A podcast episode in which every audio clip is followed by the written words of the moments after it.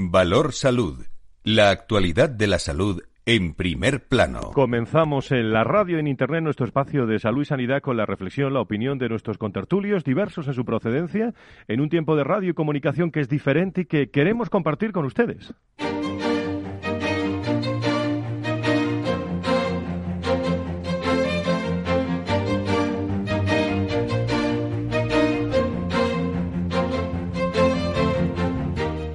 Valor Salud es un espacio de actualidad de la salud con todos sus protagonistas, personas y empresas. Con Francisco García Cabello. ¿Qué tal? ¿Cómo están? Nos siguen ocupando y preocupando. ¿eh? Los brotes, los 73 brotes activos que continúan dejando la huella en las estadísticas que reflejan la evolución de la pandemia, Sanidad ha registrado en las últimas horas 241 nuevos casos de coronavirus, en las últimas 24 horas, lo que supone, bueno, diría yo que un ligero descenso respecto a los 257 contabilizados en la jornada previa. Los contagios recientes se localizan, es la gran preocupación en Aragón, alrededor de 59 a estas horas, puede haber alguno más en las próximas horas, Cataluña 52 y Andalucía, en la que estaremos hoy para conocer eh, cómo se está dando este desarrollo de los brotes. Recuerdo un lugar donde se van muchas personas de vacaciones. Y el número de fallecidos en las últimas horas, en cambio, asciende con cinco nuevos decesos, eh, uno más que en la jornada precedente, por lo que ya son la cifra que hemos venido contando y, si me permiten, cantando durante todos estos meses, 28.401 las personas que han perdido la vida por coronavirus desde el inicio de la pandemia. Este dato excluye los decesos de las residencias y aquellos que tuvieron también síntomas de compatibles con la COVID-19, pero no se hicieron la prueba diagnóstica. Eh, con fecha de defunción, en la última semana Sanidad comunica 10 fallecimientos. Castilla y León es la comunidad que más fallecidos acumula en la última semana, con 4, Madrid por su parte suma 3, Andalucía 2 y Aragón uno. El resto de regiones no ha comunicado ningún deceso. En cuanto a las hospitalizaciones, han ingresado 150 personas en los últimos siete días en el ámbito europeo, echándole un vistazo al ámbito internacional también. España se mantiene en la tercera posición por número de contagios, solo por detrás de Rusia y Reino Unido. Ayer escuchábamos a Fernando Simón, como los venimos escuchando en los últimos cuatro o cinco meses, ¿no? En sus comparecencias eh, por la tarde que comentaba la gran preocupación ahora en, España para sanidad es la comarca del eh, Segría, en Lleida, aunque señaló que el 70% de los casos son asintomáticos y muchos de ellos fueron de infecciones pasadas. Vamos a analizar en este programa con expertos los brotes, su evolución, qué hacer y las amenazas, si permiten, eh, que traen estos brotes. De momento, mucha, mucha preocupación. Todas las medidas en primer plano es quizás el mejor consejo tenemos que acostumbrarnos a convivir con el COVID-19.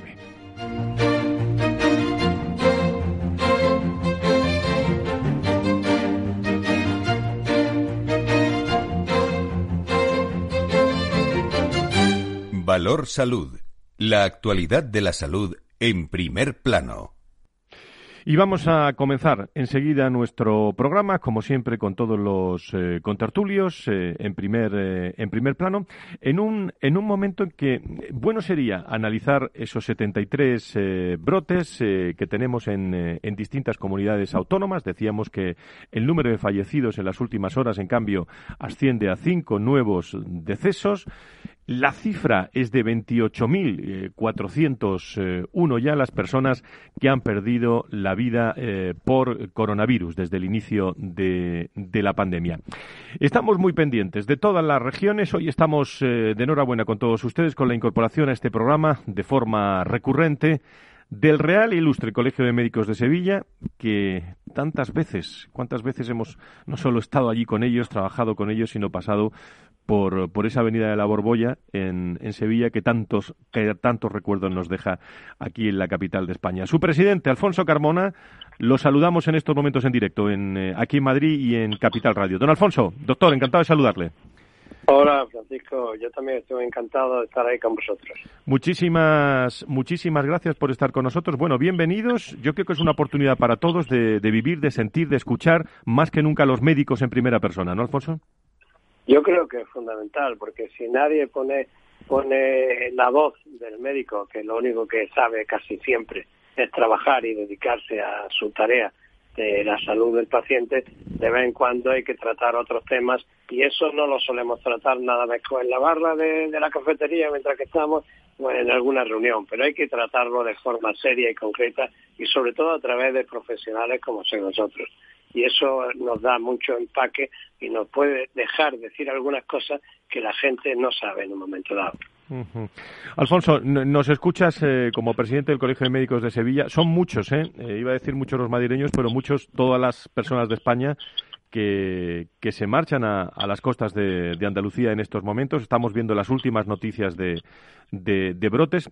Tenemos que saber aprender a convivir con este COVID-19, ¿no, Alfonso? Hombre, yo creo que, que es fundamental. Este COVID-19 ha venido para quedarse. Eso la gente tiene que saberlo. Ese mensaje tiene que quedar grabado a fuego entre nosotros. Igual que la gripe en un momento dado se quedó con nosotros, igual que el sarampión, igual que la varicela, igual que muchas enfermedades en las cuales se han quedado y están ahí. Y la única que hasta ahora, por desgracia, hemos sido capaces de erradicar ha sido la viruela. ¿Y eso qué fue? Gracias a una vacuna. Ahora tenemos los antivacunas. Vamos a ver lo que pasa lo que pasa con la, con la vacuna del COVID cuando salga, que yo espero que sea más antes que después, porque si no tenemos una vacuna no tenemos no somos capaces de luchar contra los virus, porque los virus, entre comillas, son lo suficientemente inteligentes como para llegar a hacernos daño y, y seguir haciendo daño a nosotros.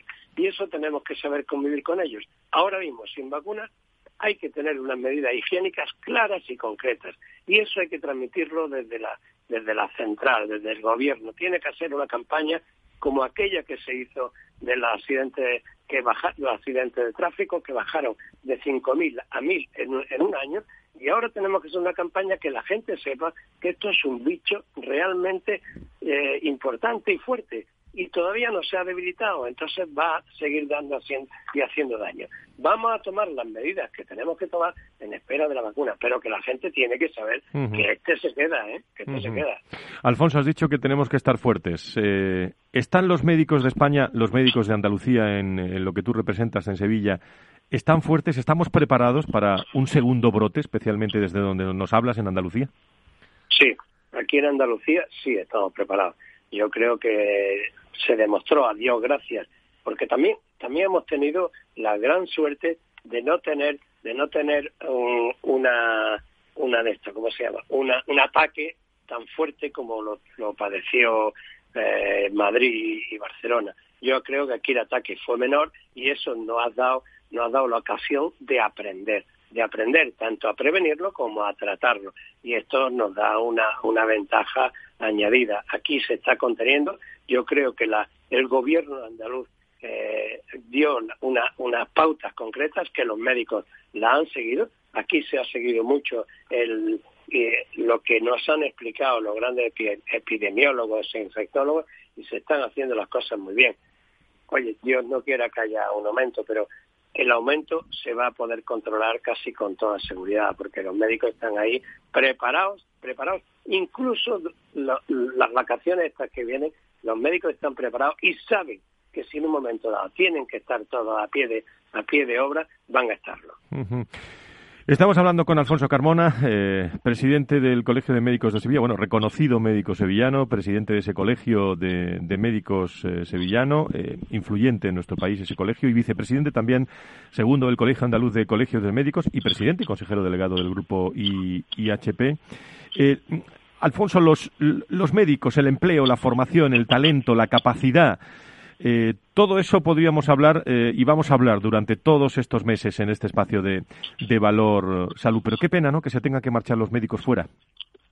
Mira, yo creo que hay una, hay una gran pena en este colegio y en, y en todos los colegios porque esto no es una cosa que nos afecte solamente a Andalucía. Andalucía nos afecta más, ¿por qué? Porque somos los más vilipendiados económicamente de toda España. Si, si hablamos de Europa, los que menos de toda Europa. Si hablamos de España, los que menos de toda España. Yo creo que eso nos hace que la juventud, que antes tenía. Yo me acuerdo cuando yo estaba en el hospital y les decía a los residentes, oye, tienes que salir fuera, tienes que irte a hacer un rotatorio fuera. Antes la juventud, en un momento dado, te estoy hablando ya de hace 20 años, realmente les costaba trabajo salir. Se quedaban en su hospital y muchos se quedaban en su hospital a ver, a, aprender la medicina, que la aprendían muy bien, porque sabemos que los MIR en España son los de los mejores del mundo. Pero ahora hay otra cosa añadida. Gente se está yendo fuera a hacer rotatorios.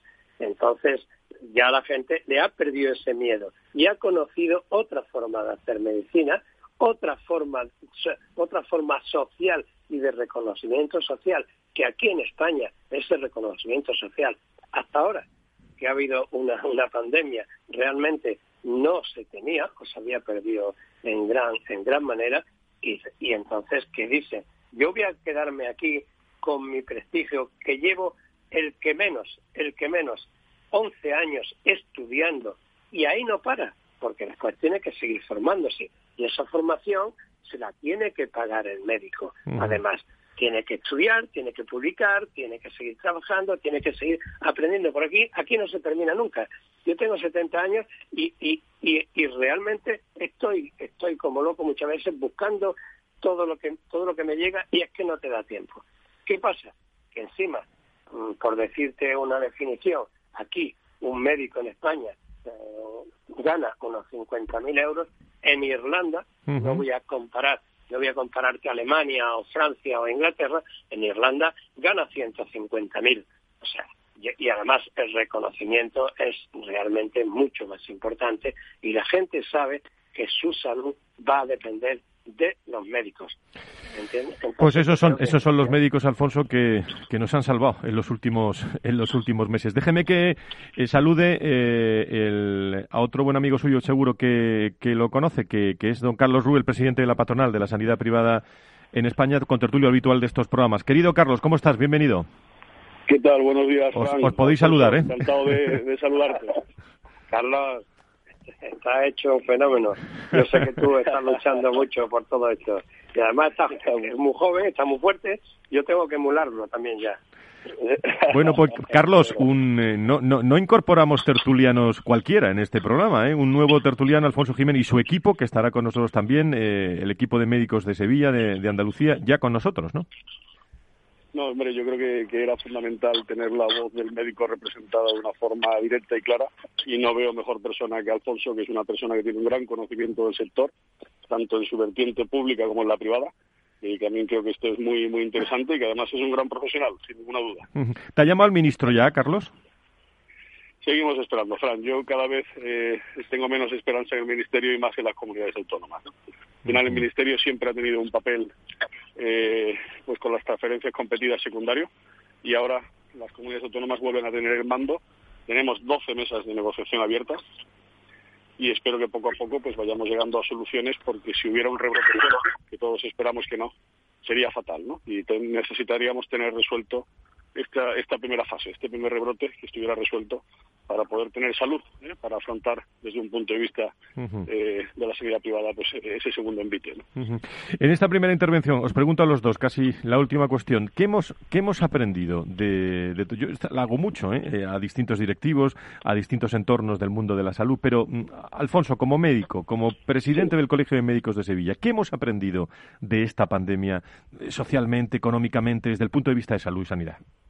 Para mí lo más importante que esto nos ha unido a todos ante un ante un único ataque, porque normalmente el médico sabes que los, los, grupos médicos trabajan mucho en, ese grupo, pero sin embargo, porque son distintas patologías y eso nos hace ser muy muy aislados unos de otros en muchos momentos, salvo determinadas patologías como puede ser el cáncer, etcétera. Pero en este caso que ha, habido un problema realmente serio y común a todos, común a todos, desde el más, desde el más, desde el más niño, que aunque por, por gracias a Dios no le ha atacado prácticamente nada, y los, y los medianamente jóvenes, pero los adultos, los adultos mayores de 65 años sí le ha atacado de una forma canallesca, pues realmente se ha visto que todos al unísono han estado trabajando unidos, con un hecho claro, que si tú te necesitabas una ayuda en una UCI y el médico terminaba la guardia y tenía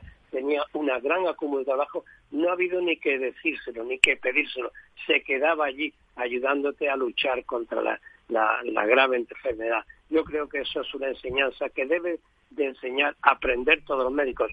Unidos somos fuertes, desunidos puede atacarnos cualquier persona o cualquier ente o cualquier gobierno. Yo creo que eso debe de haberse quedado otra vez en nuestros genes y a ver si esto dura para todo aquello que nos viene y que nos tiene que venir.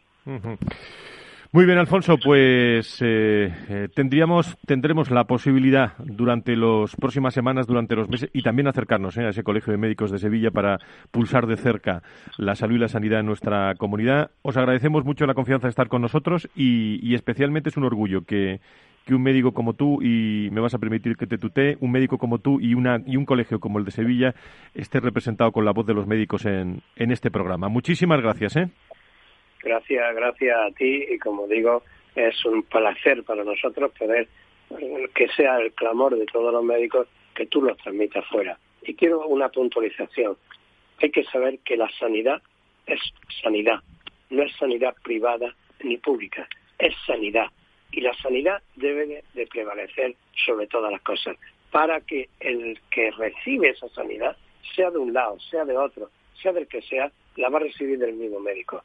Vamos, señores, a hablar siempre de mejorar la sanidad.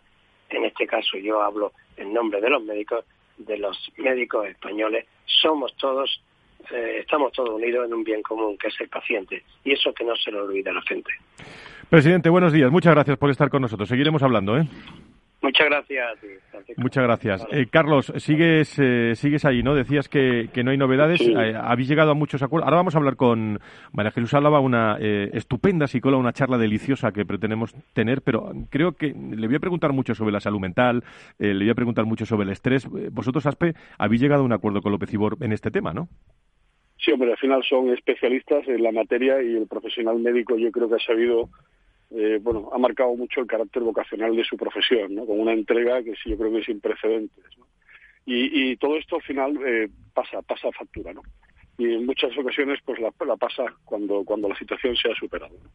Y pensábamos que era fundamental darle a los profesionales una alternativa pues con una gran profesionalidad como es López Ibor y, con esa capacidad de atención eh, pues tan especializada. ¿no?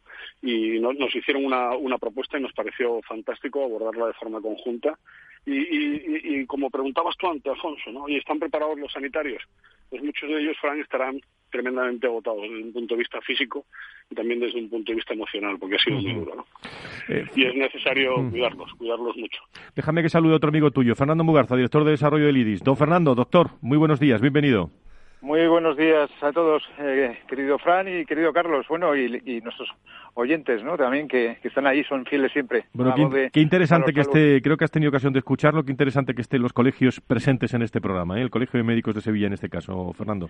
Absolutamente, yo creo que es el programa de la radio donde está representada, donde se conjugan pues todas las, todos los ángulos del sector de la salud, ¿no? Y de la sanidad y ahí desde ese punto de vista pues los colegios profesionales pues es clave no es clave que estén que estén ahí otorgando su voz y además pues manifestando su opinión y dando todo su apoyo. Dime algo sobre los brotes. Cómo, qué opinas desde, desde IDIS eh, Fernando bueno pues estamos viéndolo por las imágenes de televisión y siguiéndolo además pues por los diferentes programas de radio en prensa.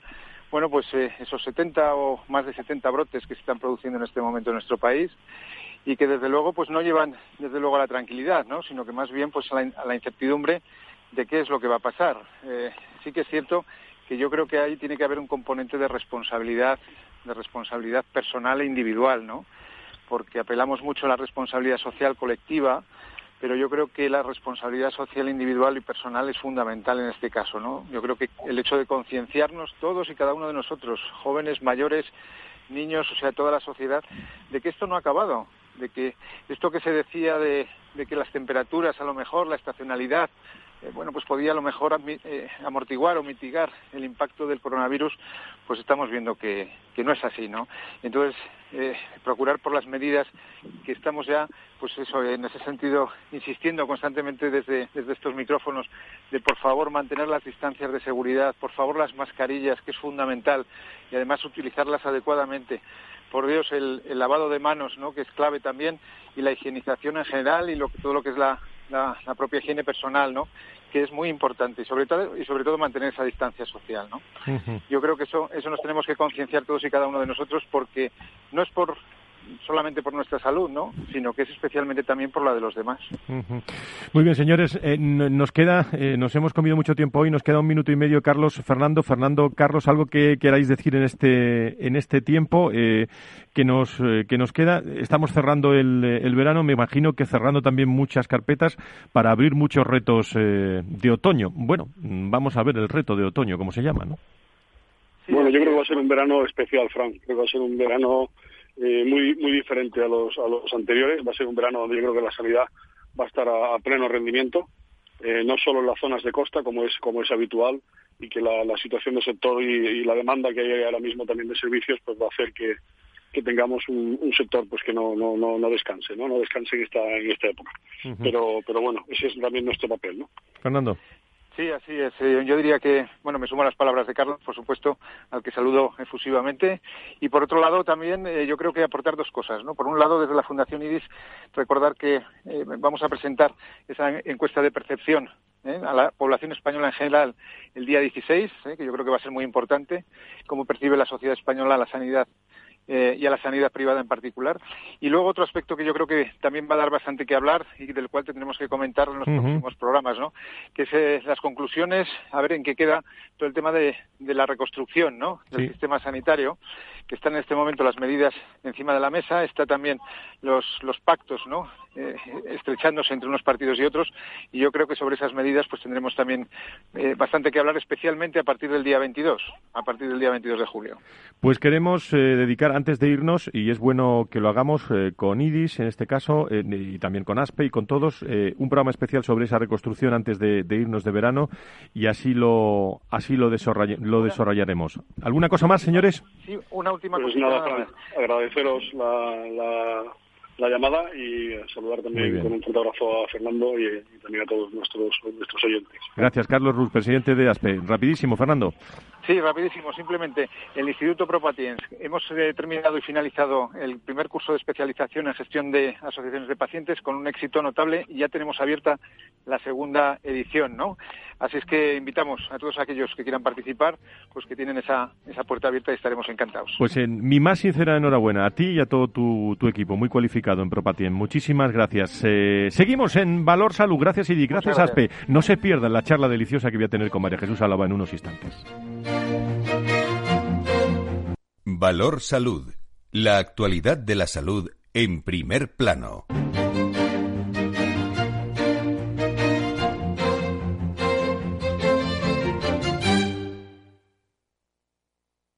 Si tus prospectos comerciales te resultan perfectos desconocidos, ahora puedes conseguir toda la información necesaria para que tus decisiones no impliquen riesgos para tu empresa. Informe es la empresa líder en información comercial, financiera, sectorial y de marketing, con acceso online a más de 350 millones de empresas en todo el mundo. Infórmate en el 902-176-076. Informa.es. Business by Data. Capital Radio. Siente la economía. Cuando en los mercados todo es... Parece que cualquier broker es bueno. Pero cuando los mercados son...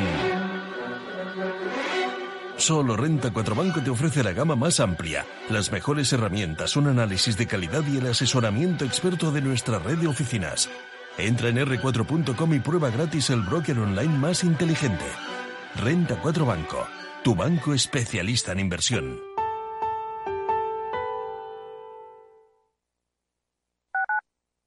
Capital Radio Madrid 105.7. Hablar de mentoring es... Juanjo Valle Inclán Bustamante, mentor y responsable de personas y valores en Mediapost. Mentoring es una relación entre personas, con todo lo que ello implica. Supone compartir, ayudar, confiar, respetar, estimular. En el mentoring hay experiencia y aprendizaje y se basa en el compromiso, en la coherencia. Un programa de radio realizado en colaboración con la Red de Mentoring de España. Todos los lunes a las 10 de la mañana en Capital, La Bolsa y la Vida, con Luis Vicente Muñoz y Julio Rodríguez. Puedes escuchar las mejores experiencias de mentoring en podcast. Decenas de personas las comparten contigo en la web de Capital Radio. Nos gusta que las personas tengan opinión propia. Quienes aquí hablan también expresan su propia opinión. No representan la opinión de Capital Radio.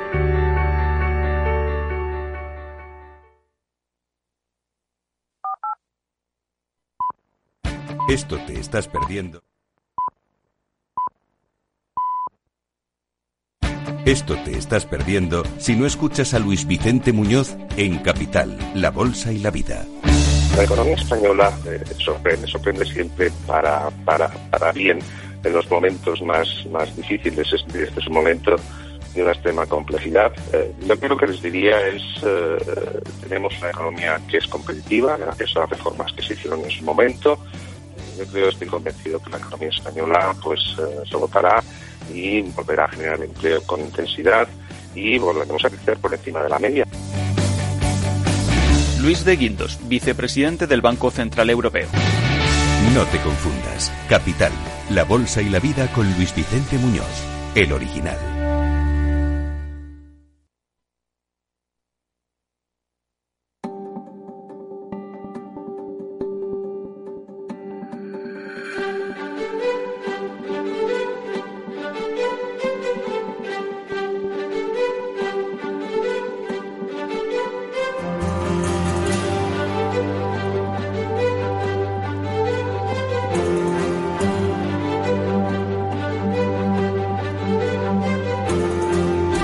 Valor Salud es un espacio de actualidad de la salud con todos sus protagonistas, personas y empresas.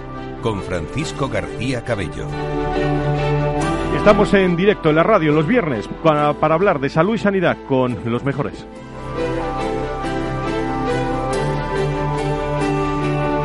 Qué alegría que esté con nosotros los colegios de médicos eh, de distintos lugares de España, entre ellos eh, Colegio de Médicos de Sevilla, que manda un abrazo también a todos los médicos de Andalucía, que tendrán eh, voz en, en este programa desde ya, desde hoy, con todos ustedes.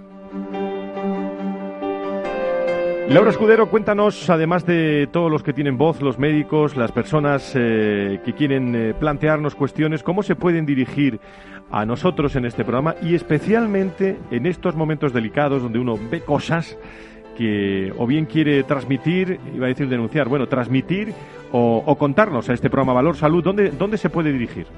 Pues lo pueden hacer a través de Twitter, arroba foro rrhh, arroba capital radio B, todo en mayúsculas. Y ya saben que siempre nos pueden llamar y escribir porque estamos atentos de todo lo que nos quieran contar. Nos pueden llamar al 912833333 y al correo electrónico valorsalud.capitalradio.es. Gracias, eh, Laura Escudero. Te iba, te iba a preguntar eh, también eh, por la situación en España de, todos los brotes. Comenzábamos este, este programa hablando de, esos rebrotes del, del coronavirus y, hablábamos especialmente de Aragón, de Castilla y León, de, de Lérida, de, de Andalucía donde acabamos de, estar hace unos instantes. Eh, ¿Qué foto nos podrías hacer en estos instantes, 10 y 33, 9 y 33 de las Islas Canarias, de, cómo está el plan de brotes y rebrotes en Andalucía? Pues en Andalucía y en toda España, porque Cataluña, sí, Cataluña, tú ya lo decías que hay 73 brotes activos en toda España, 11 de ellos están en Lérida, en Cataluña ya son 15, perdón, 11 en empresas hortofrutícolas, dos en residencias, otro en un albergue y otro en una comunidad de vecinos del centro de la capital. En Barcelona son 11 los contagiados, en Gerona también hay, en Tarragona y así nos vamos a Andalucía, como ya decías, y además hemos hablado con Alfonso Carmona, el presidente del Colegio de Médicos de Sevilla. Hay 289 casos confirmados entre Granada, Málaga, Cádiz, Huelva y Almería. En Aragón tenemos 450. En Huesca también hay en Zaragoza y en Teruel. En Galicia hay brotes en Lugo. Ya son 14 ayuntamientos los que están manteniendo el uso de la mascarilla. Eh, en Amariña y en Jarrio, en Asturias también, en La Coruña, hay rebrotes en Baleares, donde como ya sabemos en Cataluña y Baleares han sido las comunidades donde han decidido el uso de las mascarillas aunque se pueda mantener la distancia de seguridad. Hay en Menorca, en Mallorca y en Ibiza rebrotes, al igual que de 40 inmigrantes en Fuerteventura, en Canarias. En Cantabria también hay rebrotes en Santander con 14 casos positivos, Castilla-La Mancha, en Albacete, en Castilla y León, Valladolid, Soria son las, las provincias que cuentan 38 afectados y 23 más en Soria y en la Comunidad de Madrid, que ha sido una de las comunidades con menos con menos contagiados por rebrotes. Ahora sí que hay y hay eh, pues siete casos detectados en una empresa de la capital En Extremadura, en Cáceres y en Badajoz. En Murcia hay identificados cuatro rebrotes, dos de ellos este fin de semana. Uno es de carácter familiar y afecta a tres eh, personas en Cartagena y otro en Murcia capital. En Navarra, después de una boda, y en País Vasco, en Guipúzcoa y en Vizcaya. Y también tenemos en la Comunidad Valenciana, en Valencia y en Castellón. Y estos son 31 casos positivos y 5 en Valencia los rebrotes en toda España que se, se extienden por toda, por toda España, Fran. Muchas gracias. Eh, tú sabes que te aprecio mucho, ¿no, Laura? Gracias, Fran. Yo bueno, también. Fin de semana eh, ideal, que te lo pases fenomenal y aquí estamos, para lo que tú quieras. ¿eh? Muchas gracias.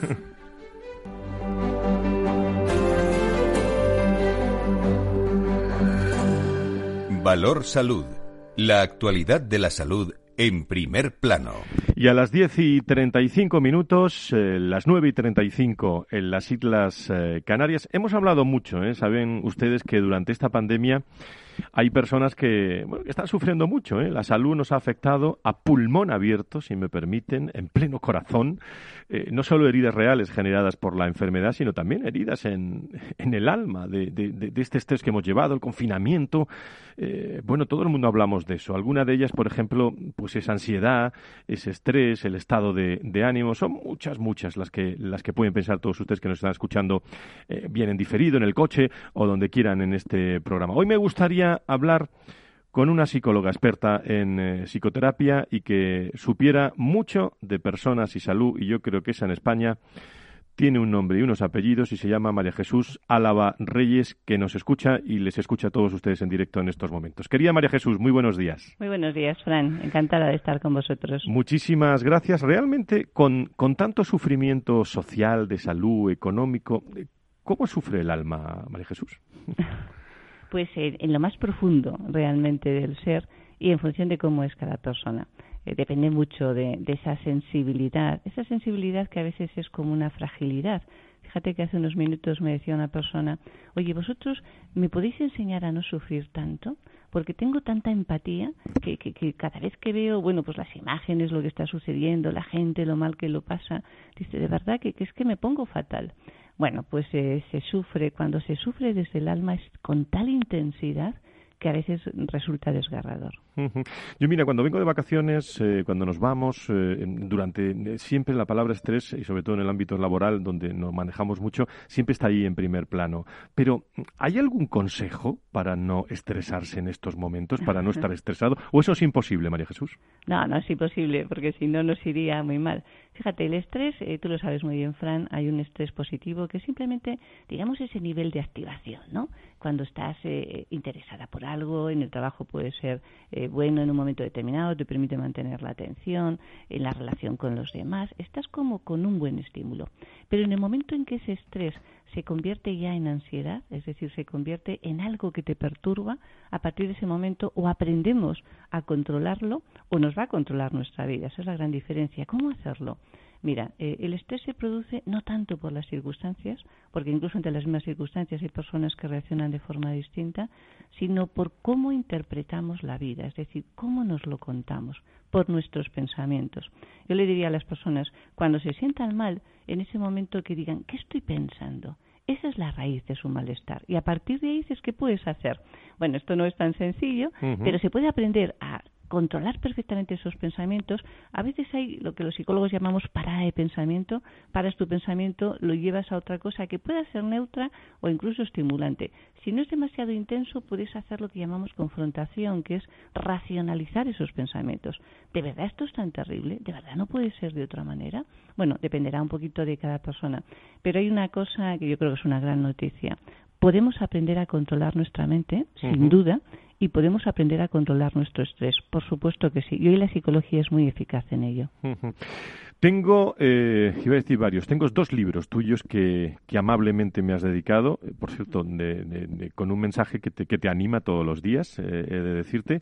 Eh, pero tengo uno que me gusta especialmente encima, que creo que es el, el último, corrígeme, que es Saca partido a, tu vida. ¿no? Cuando estamos a punto de, irnos de, vacaciones, cuando hemos pasado este confinamiento, ¿cómo se puede sacar el mejor partido a una vida, eh, querida María Jesús? Pues profundizando en nuestro conocimiento de alguna forma, es decir, viendo eh, a ver dónde están nuestras fortalezas, dónde están esos puntos que deberíamos de coger y de mejorar y a partir de ahí dices, bueno, ¿y esto cómo lo pongo a mi favor? Porque todas las personas, absolutamente todas, tenemos cosas que se nos dan bien y al contrario. Bueno, lo que hay que hacer es no, no fustigarnos tanto, sino decir, a ver, me voy a apoyar en aquellas cosas que me dan bien y voy a empezar a utilizar algo que es fundamental que es la reflexión. Es decir, hay muchas personas que de verdad viven sin reflexionar y vivir sin reflexionar es vivir sin aprender. ¿Cómo sacas partido a tu vida?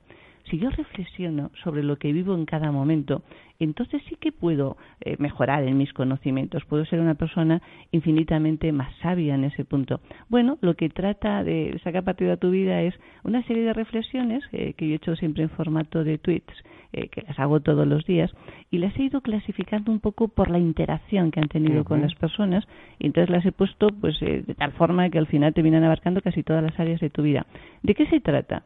De que lo que a ti te preocupe, la salud, la enfermedad, el odio, el amor, lo que sea, busques busques alguna de las reflexiones e intentes coger y profundizarlas, las apliques a tu ti, a ti, a tu vida y puedas ver entonces cómo las puedes utilizar, cómo puedes sacar ese partido. No es tan complicado si aprendemos a reflexionar. Es muy difícil si no lo hacemos porque entonces seremos muy manipulables y ni sacaremos partido a nuestra vida y sufriremos mucho.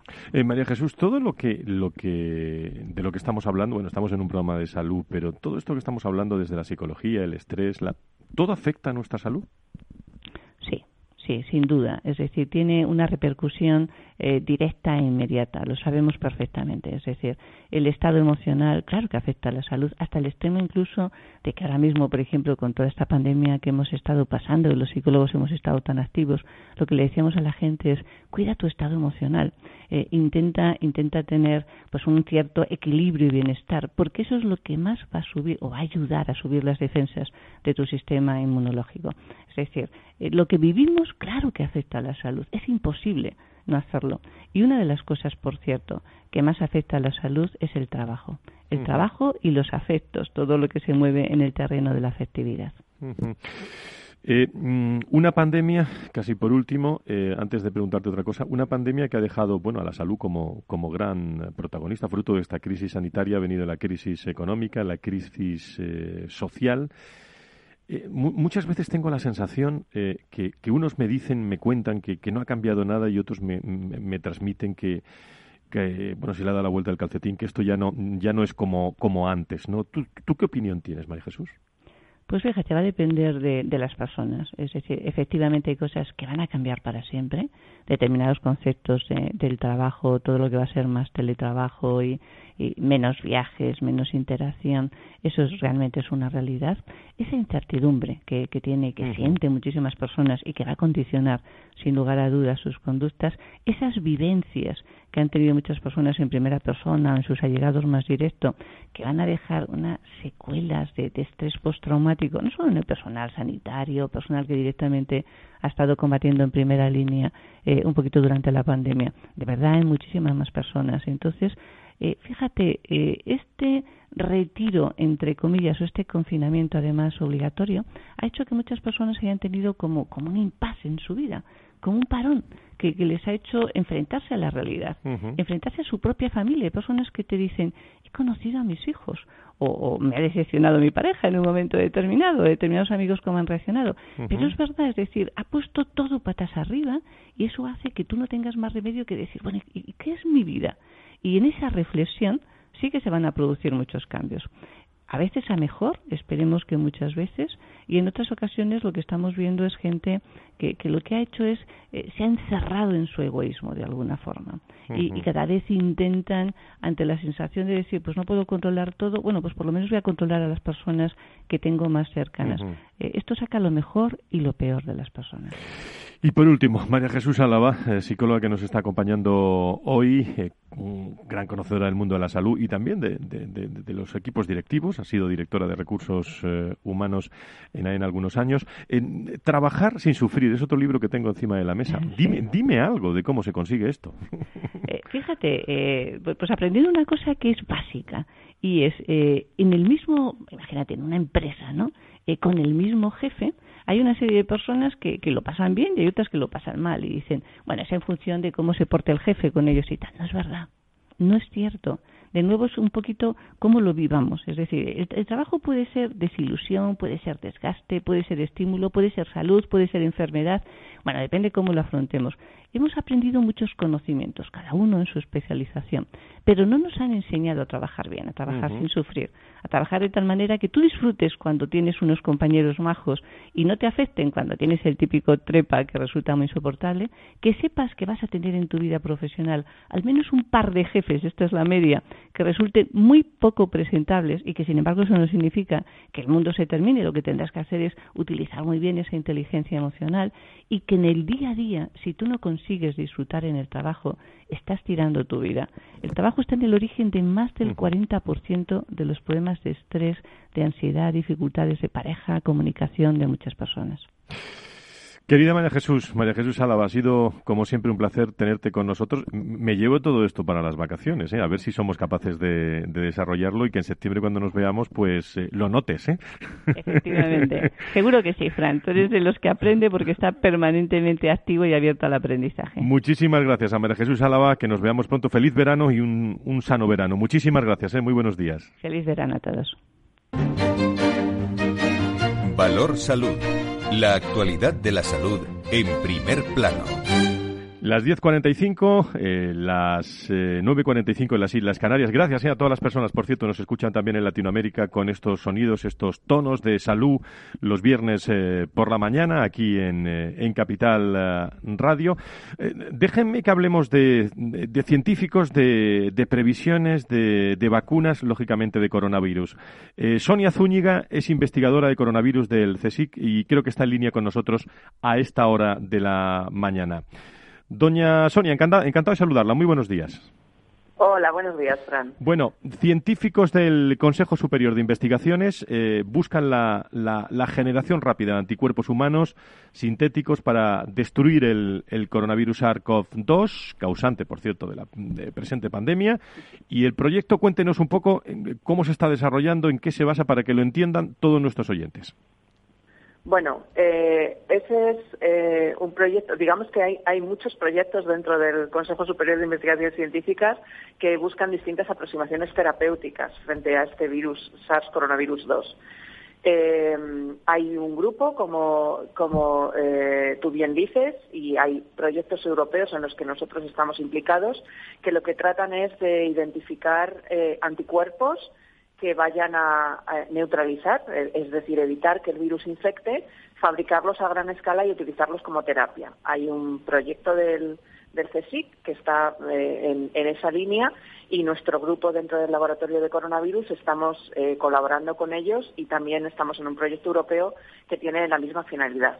Pero además de eso, nuestro laboratorio es uno de los tres laboratorios del CSIC que está desarrollando un candidato a vacuna frente a este coronavirus. ¿Y en qué consiste este eh, proyecto, eh, Sonia? Eh, sí, pues nosotros como laboratorio que lleva 35 años trabajando con coronavirus y más de 17 con estos coronavirus potencialmente mortales para el hombre, como el del SARS de 2002 o el MERS de 2012, en enero, cuando salió, se identificó este nuevo coronavirus SARS, coronavirus 2, que es el que causa eh, la COVID, pues nos pusimos manos a la obra para eh, utilizar las mismas estrategias para desarrollar una vacuna. Nuestras estrategias se basan en, un sistema de ingeniería genética, es decir, lo primero que hacemos es reconstruir de manera sintética el virus en el laboratorio, de manera que podamos manipular su genoma, esto ya ya lo hemos conseguido, y eh, entonces ahora estamos manipulando el genoma del virus, es decir, eliminando todos aquellos componentes del virus que son los que hacen que cause una enfermedad severa. De manera que al final tendremos un virus eh, atenuado, es decir, que no causa enfermedad y que además no se disemina, con lo cual es un muy buen candidato a vacuna porque se va a presentar al sistema inmune cuando se utilice como vacuna como si fuera un virus completo, con, todos los componentes que generan anticuerpos y otro tipo de, protección inmune. Y si esta estrategia, eh, por último, Sonia, si esta estrategia funciona, eh, ¿qué va a ocurrir? ¿Cómo lo vamos a notar? Bueno, eh, lo que nosotros, por el trabajo que tenemos hecho previamente con el SARS de 2002 o con MERS, lo que nosotros observamos es que con este tipo de vacunas, pues la inmunidad que hay es, es buena, en el sentido que se producen buenos niveles de anticuerpos neutralizantes eh, y además es una inmunidad duradera. Eh, lo que esperamos es que este tipo de vacuna aunque tarde más en desarrollarse que otras vacunas que están actualmente en desarrollo porque son más sencillas, se basan en un único componente. La, vacuna que estamos desarrollando nosotros, al basarse en varios componentes virales, eh, lo que esperamos es que la inmunidad que dé a la población sea de mayor duración, que haya más memoria, por así decirlo, y que, eh, que sea más completa. Me imagino que, que es el objetivo, ¿no? Ahora, eh, para todos ustedes, eh, yo creo que todos os debemos agradecer vuestra dedicación, vuestra profesionalidad, vuestro tiempo, vuestro todo, porque estamos esperando esta, estas vacunas como agua de mayo, ¿eh? Sí, sí. Bueno, es cierto que hay muchas vacunas de las vacunas de otros países o algunas también eh, otros colegas de aquí del, Centro Nacional de Biotecnología en el CSIC tienen otro candidato vacuna eh, que está, está basado en la expresión de un único componente del virus utilizando un vehículo del que ya se conoce mucho en sus propiedades como vehículo para vacunas y ese modelo está muy avanzado. Y luego hay vacunas de otros países, pues la famosa vacuna americana de Moderna, las vacunas chinas, la de Oxford, la vacuna alemana, que bueno, están ya en ensayos clínicos y yo creo que eh, independientemente de la eficacia que puedan tener, que al estar basados en algún único componente, pues igual es de menor duración, pero es probable que estas vacunas lleguen mm, relativamente pronto, igual para eh, quizá a finales de este año, principios del año que viene, de manera que tendremos probablemente unas primeras vacunas que funcionarán eh, hasta cierto punto y luego esto es un desarrollo y probablemente luego vendrán vacunas pues como la nuestra que probablemente mejoren a las que haya y que al final podamos, podamos tener una buena vacuna frente a este virus. Sonia Zúñiga, investigadora del coronavirus del CSIC, eh, le agradecemos muchísimo la información. Estamos muy pendientes de, todas las vacunas para este coronavirus, como se puede imaginar. Muchísimas gracias por estar con nosotros. ¿eh? Gracias a vosotros. Buenos días.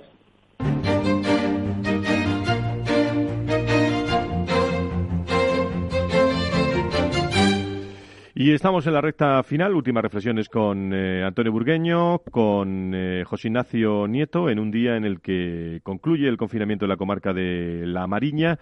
El Lugo, aunque el plazo eh, puede ser ampliado, en Galicia, recuerdo, celebra elecciones el próximo domingo. Los rebrotes del coronavirus que más preocupan a las autoridades sanitarias en España son este, lo hemos contado antes, y los de Cataluña, en la comarca leridana del Serria. Hay, hay una pequeña transmisión comunitaria en COVID-19 aunque el 70% de los casos detectados allí son eh, asintomáticos. Eh, eh, por cierto, a las 10 y 25 hemos sabido que 84 personas han sido hospitalizadas en Lleida también por COVID-19 y un tercer miembro de la familia de Murcia que será de que estaba de vacaciones en Menorca ha dado positivo por coronavirus según publica el periódico La Verdad hoy y que se ha dado a conocer. También a nivel internacional Alemania registra 399 eh, nuevos casos, eh, Reino Unido exime de cuarentena viajeros de países con menos de, de, COVID-19 y los pediatras, por cierto, atención, recomiendan abrir las escuelas eh, el próximo curso, por si hubiera alguna duda. Antonio Burgueño, José Ignacio Nieto, José Ignacio Nieto, Antonio Burgueño, a los dos, muy buenos días, bienvenidos. Buenos días, Buenos días. Gracias. Muchísimas gracias. Bueno, ¿por dónde, ¿por dónde empezamos, queridos amigos, en esta tertulia ya que se ha hecho tradicional al final, aunque breve, la radio española? Pues por donde usted bueno. conveniente. Eh, eh, o, el señor Nieto. Nacho, ¿por dónde quieres empezar? Bueno, pues a mí me parece que hay, alguna, claro, el tema ahora es, hay rebrotes, volver a ver los brotes, que aumenta el número, cómo aumenta, por dónde entran, esa es la cuestión de, de los últimos días, ¿no?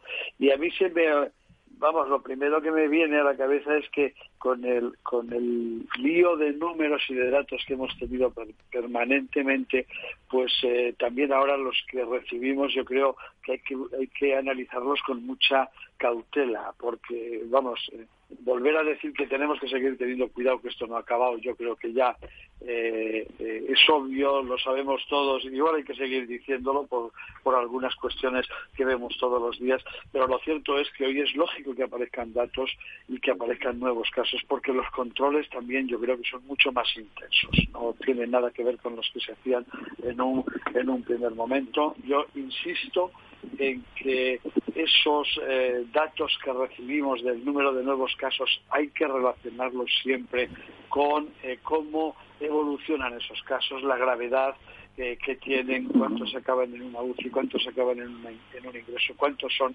asintomáticos. Esa parte también es importante para saber de lo que estamos hablando y tomar las medidas adecuadas en función de esa incidencia. Y luego me parece muy importante también una cuestión, que es analizarnos desde dónde están viniendo algunos de esos datos. Estamos tomando medidas internas que nos pueden parecer mejores o peores, pero sin embargo tenemos eh, especialmente el tema de Barajas, porque entra muchísima, muchísima gente por Barajas, donde eh, debía haber eh, algunas medidas un poco más estrictas, un poco más eh, intensas para poder defendernos también de, de, los que pueden venir infectados y no nos enteramos, especialmente cuando vienen de zonas donde ahora mismo la evolución del COVID pues es todavía bastante importante.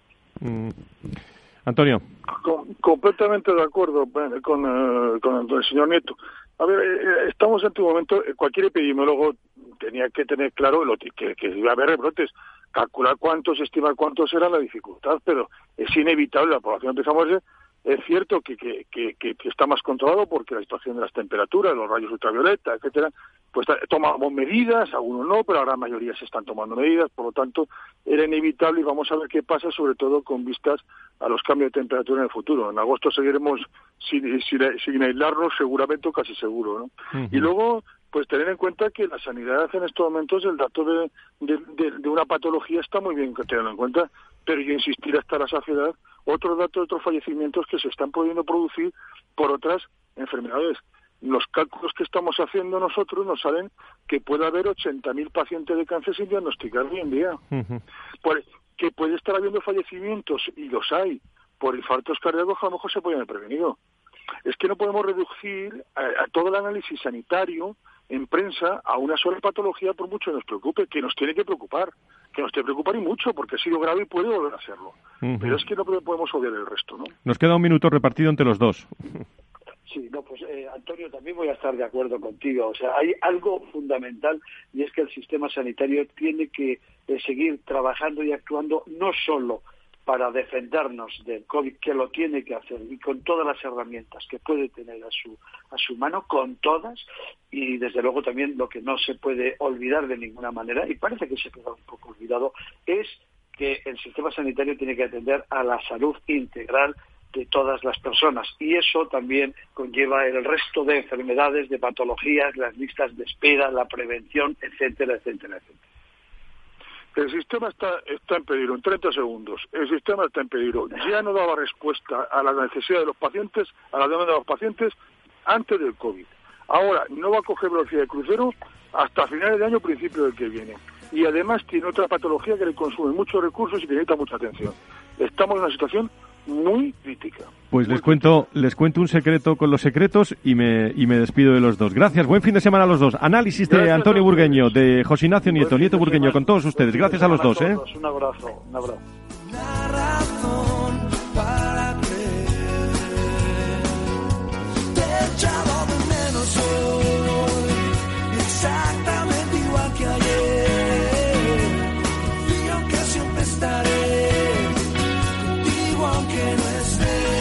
Gracias a todos, buen fin de semana. El próximo viernes más a Luis Sanidad aquí en Capital Radio a las 10 de las 9 en las Islas Canarias, contado de otra forma, con eh, Tatiana Márquez, con Félix Franco, un besito muy fuerte a Laura Escudero, que está siempre con nosotros, a Enrique Martínez, que está por aquí hoy en los estudios también escuchando el eh, programa, y a todos ustedes, queridos amigos, que sean felices, cuídense, ¿eh? adiós.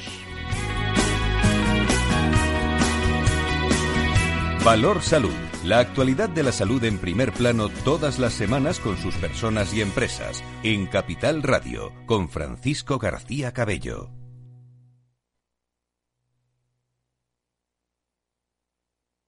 Hola. Pues mira, ha habido momentos en los que me he sentido un cliente de segunda. Muchas veces, las entidades de ahorro tradicionales se han guardado bajo la manga los mejores productos financieros para los grandes patrimonios.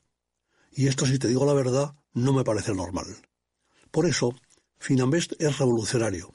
Los mejores fondos de inversión a mi alcance y al de todos, porque te da más rentabilidad por tus ahorros gracias a sus bajas comisiones, porque no tiene letra pequeña, porque no se guardan ases en la manga. Lo normal. Entra en finambest.com y descubre que lo normal es extraordinario. Lo normal es Finambest.